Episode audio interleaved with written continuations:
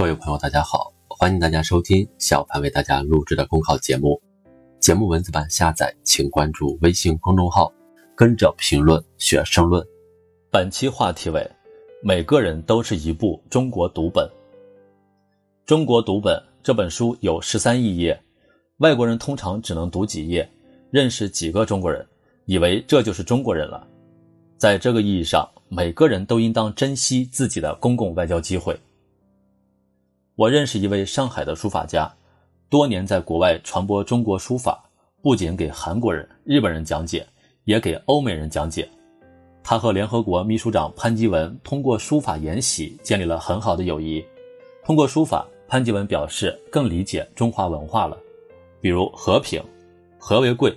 不仅书法很美，更传递着中国的传统文化，传递着中国的价值追求。其实，如果尽心。每个人都可以有为公共外交做贡献的机会。当代的公众已经不只是公共外交的受众，更成为积极参与公共外交的主体。与传统以政府为主体的公共外交相比，这种以公众为主体的新式公共外交的实际影响力，不仅补充了前者，不少时候还胜于前者。也正因为如此，许多国家把公共外交提升为全球战略布局的重要一环。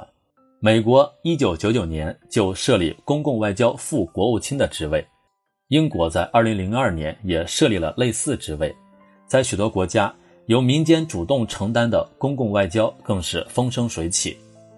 今天，公共外交和政府外交构成了国家的整体外交。当然，公共外交领域里，政府也是外交主体。北京奥运会和上海世博会。就是近年中国举行的标志性公共外交活动，而其他如民间团体、社会组织、社会精英等，乃是公共外交的中坚力量。广大公众则是基础，他们在外交的重点方式上各有侧重，形成了互补之态。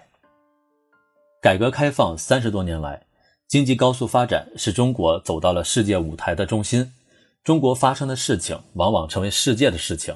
世界也成为中国发展不可回避的边界条件，但在此前，中国一直和世界有某种隔绝，外部世界对中国数千年的传统文化感到陌生，甚至有神秘感。加之冷战思维的残余，影响了西方政治力量和媒体对中国社会制度、经济、文化的观察和评论，以致国际舆论中中国形象与中国实情严重不符。开展公共外交是中国的迫切需要。公共外交的目的是改善外国公众对本国的态度，进而影响外国政府对本国的政策。实质上属于不同文明之间的对话。当不同文明之间缺乏足够的对话，或者对话不对称时，则有可能产生重大的误解甚至冲突。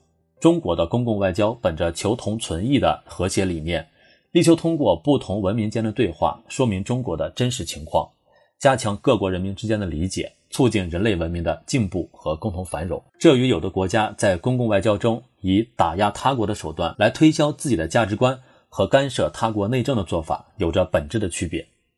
现在，我们每年出境旅游的人大约八千万人次以上，普通游客未必意识到自己在进行公共外交，但他的言行却带来了公共外交的效果，有正面也有负面。比如礼貌友好就有正面效果。大声喧哗、不守秩序就有负面效果。公共外交并不是要求人人都去谈政治话题、去解疑释惑，实际上谈吐得体、举止有度就是正面的公共外交。所以，公共外交的效果不仅仅是对外说明中国，反过来也帮助公众树立正确的爱国观，让公众明白做好自己就是一种爱国，你的言行就是在表达中国。中国读本这本书有十三亿页，一个外国人不可能读全，只能读几页，认识几个中国人，于是就认为这就是中国人了。在这个意义上说，每个人都应当珍惜自己的公共外交机会，为公共外交做出贡献。本节目所选文章均来自人民网、求是网、学习强国。